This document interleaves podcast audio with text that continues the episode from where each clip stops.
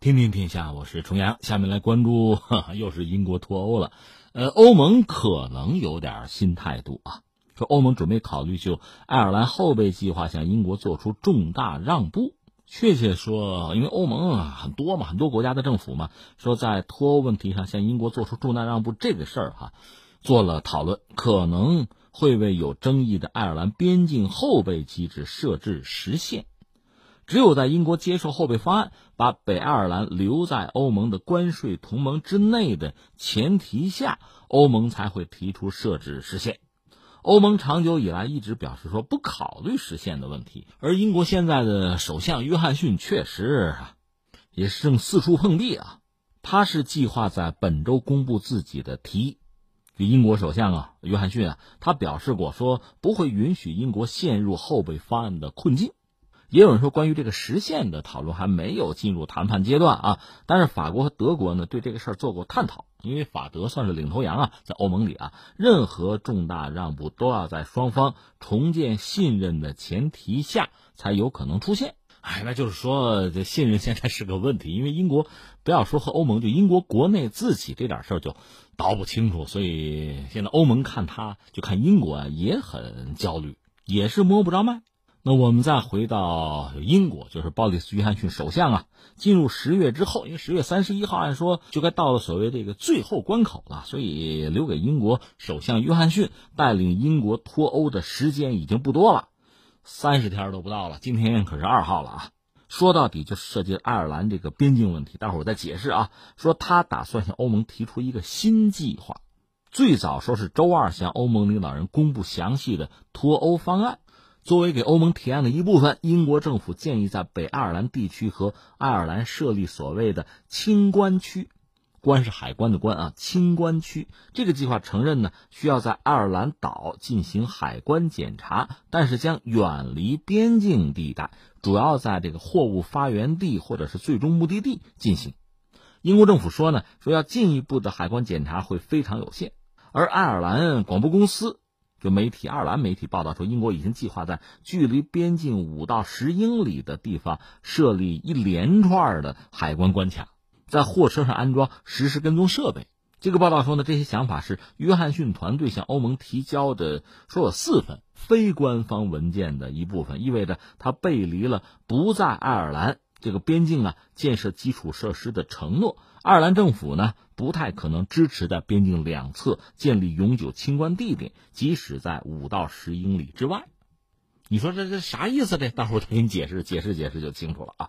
说到底吧，这个所谓爱尔兰后备计划，这是达成脱欧协议的最大的障碍。它规定呢，在英国和欧盟达成贸易协定之前，你得确保，就是英国不有个北爱尔兰吗？这个地区和欧盟成员国爱尔兰之间不出现需要海关边防的所谓硬边界，硬边界嘛，那就是有海关啊，有边防啊，这不能有，因为之前约过这个，这叫做爱尔兰后备计划嘛。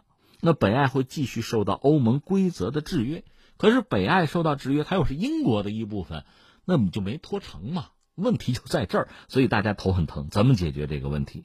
所以对约翰逊来说，这玩意儿咋整 啊？这就是一个挺大的问题。英国脱欧我们关注过几次，像这个北爱这个问题吧，确实它真是一个问题，现在就卡在这儿了。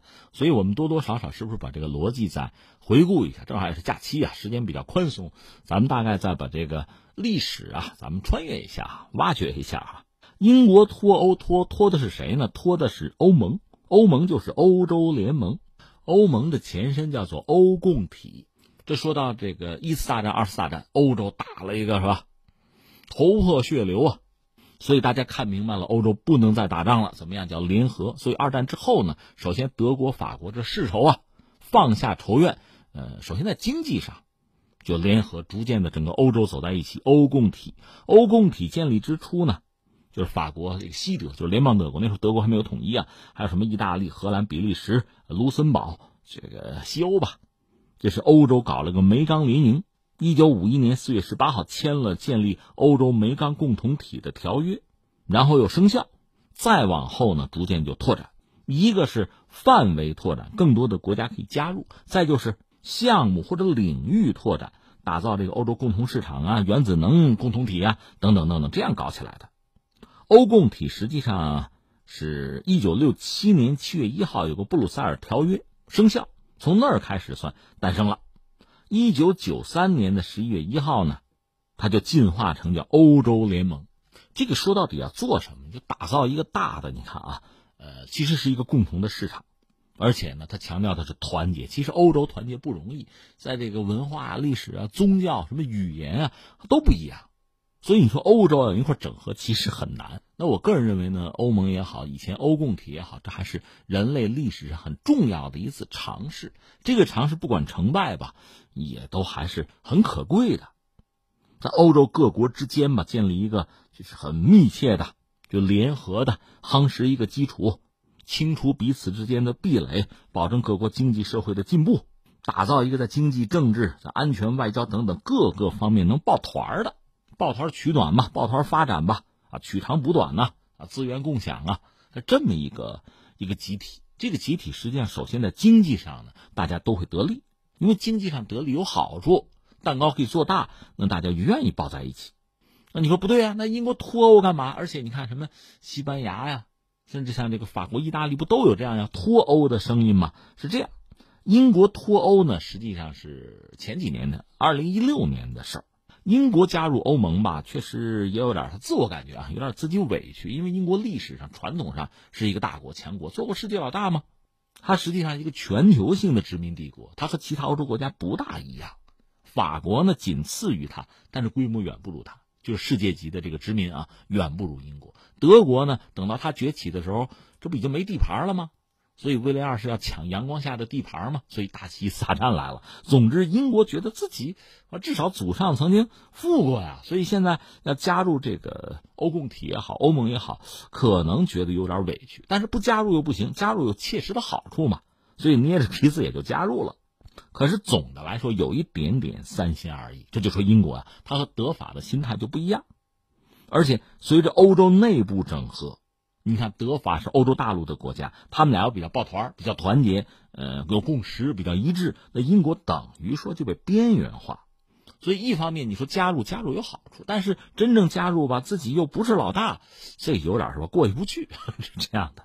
那除非欧洲整个就四分五裂了，这个时候呢，他就有机会在欧洲整个欧洲纵横捭阖，他自己作为单打独斗的一个经济体吧，他的优势就体现出来了。但是欧洲一抱团呢，这个角色有点尴尬。这是英国啊，但是我们讲了，他加入欧共体、加入欧盟自有它的好处。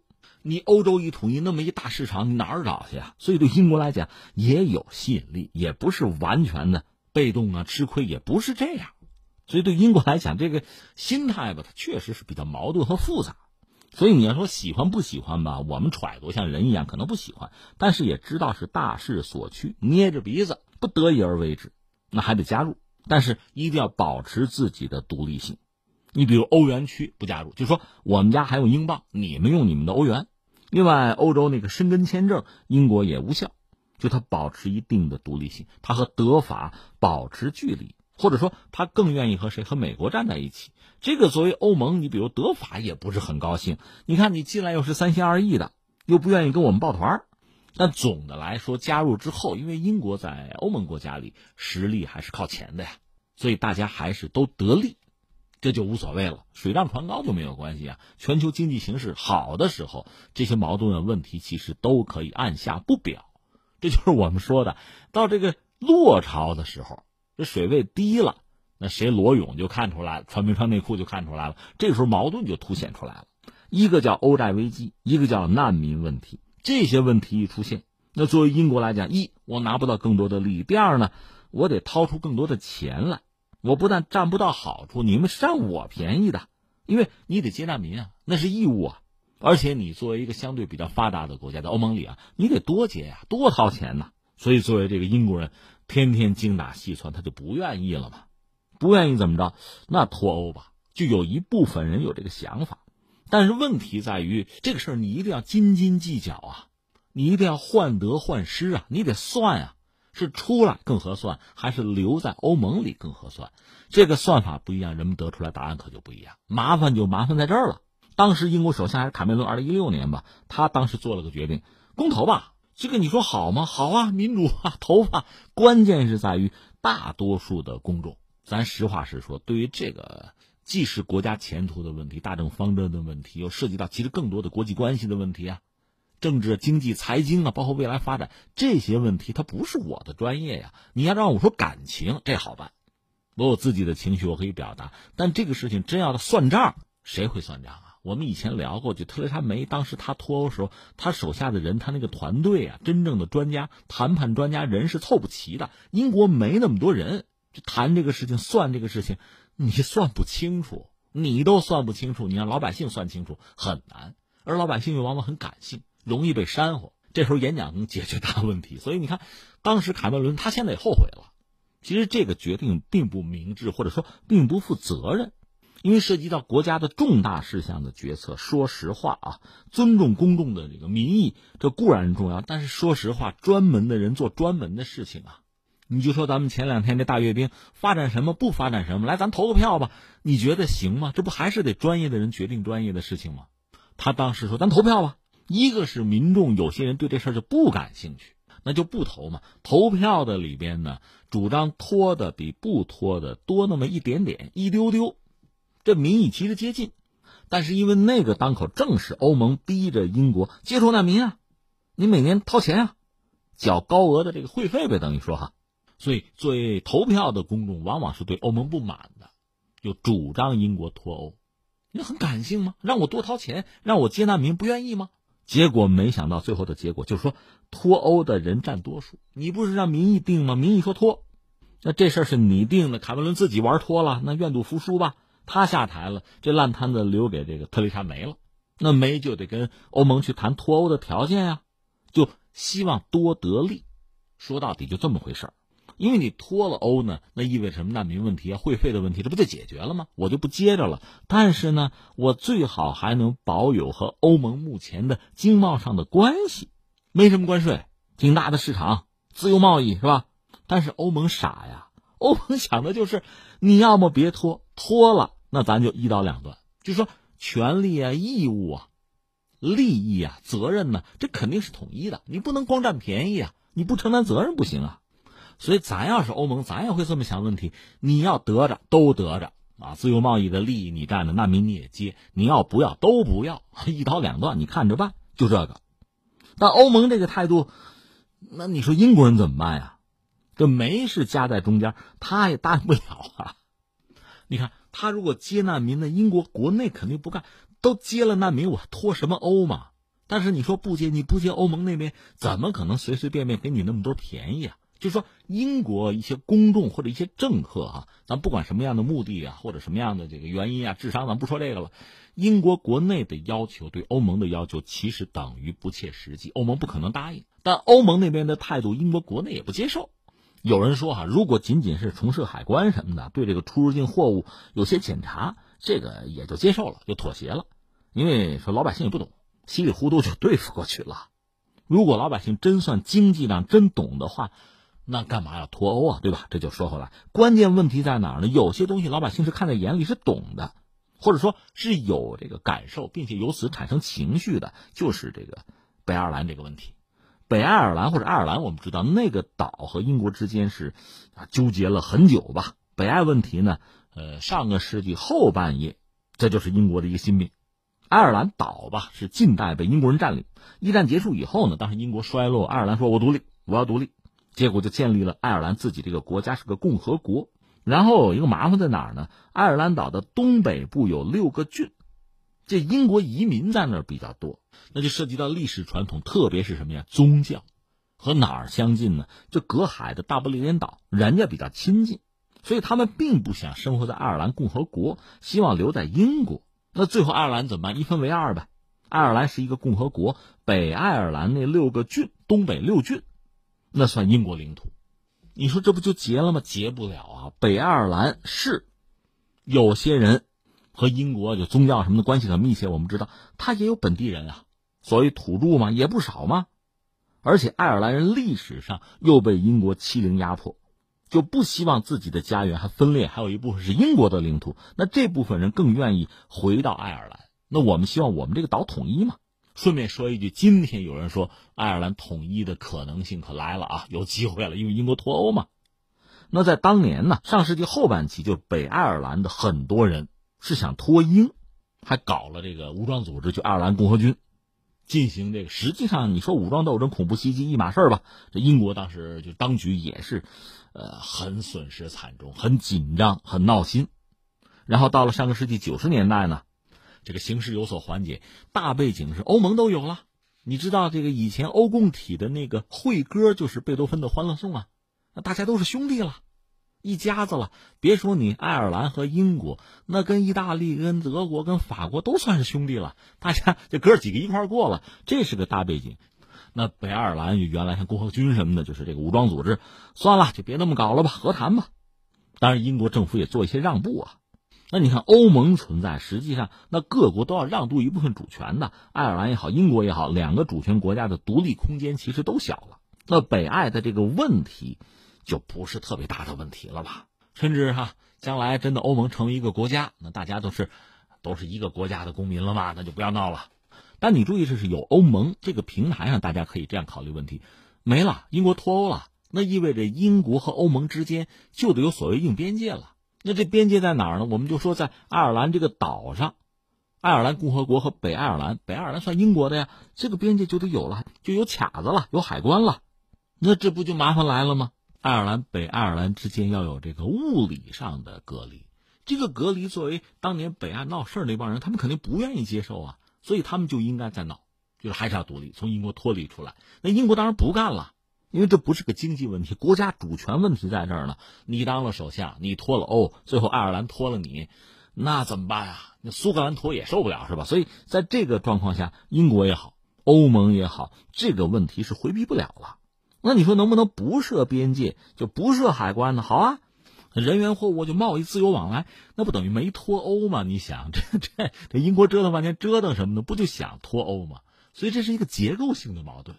所以事儿到了这一步，欧盟要么你退一步，就是说你不给人家英国分配难民，然后还搞自由贸易，除非这样，那人欧盟当然不干了，离婚离婚啊，我的就是我的，你的还是我的，这这我太吃亏了，这个我凭什么呀？而且如果英国这样做成的话，你想这会不会成为连锁反应？那人家意大利、人家西班牙甚至法国，那我们也算了，我们也脱了欧，然后和欧盟又保持一个就原有的经贸的关系，我又不接受难民，我不负责任，不承担这个相应的职责，好不好啊？这就散了。欧盟是不可能牺牲这样的一个原则去迁就英国的。那怎么办？要不先缓一缓，从现在到二零二零年之间，先拖了，然后慢慢谈呗。特雷莎梅谈到了一个所谓兜底的方案嘛，就二零二零。就缓冲期结束的时候，说还没谈个结果怎么办啊？英欧贸易暂时还是保持现状。你说那不还是英国人占便宜吗？呢？欧洲这边有要求，说这么着啊，如果按你那个兜底的方案的话，有一条就是保持现状期间啊，英国你不是享受对欧的自由贸易吗？你算占便宜啊，但是你得遵守欧盟的各种贸易规则，你无权和第三国达成单独的贸易协定。而我欧盟如果和别人签什么，你还得执行。我得约束住你啊，谁傻呀？那等于说，在这个状况下，你要保持对欧洲的自由贸易，就丧失了国际贸易的自主权。那跟没脱有什么区别吗？那等于说，英国还是被留在欧盟内啊。而且你这个状况半脱不脱，你又不是纯粹的欧盟的成员，那我要给你穿小鞋儿，你可别嫌挤啊。所以对英国来讲，假设真的是这么干了，那你贸易的自主权就交出去。换来的是不接受难民，那这合算吗？我不是说过了吗？这其实是一个需要仔细考量的问题了。所以公众当年说我们脱欧，我们不接难民，现在呢，真要告诉你，你现在损失更大，那我们要不就不脱了吧？我们再公投一次吧。这样的人就越来越多。公众嘛，他的态度他是很难完全统一，有一个一致的共识很难。所以你看，梅是夹在呃英国国内和欧盟之间，他最终就拉倒。等于说就退出历史舞台不干了，现在是由鲍里斯·约翰逊来接盘，接盘这个问题还在。现在我们就看他能提出什么方案。其实他提什么方案不重要，关键是欧盟接不接受。欧盟接受那就好办，不接受那您国内接着打架去，就出现这么一个局面。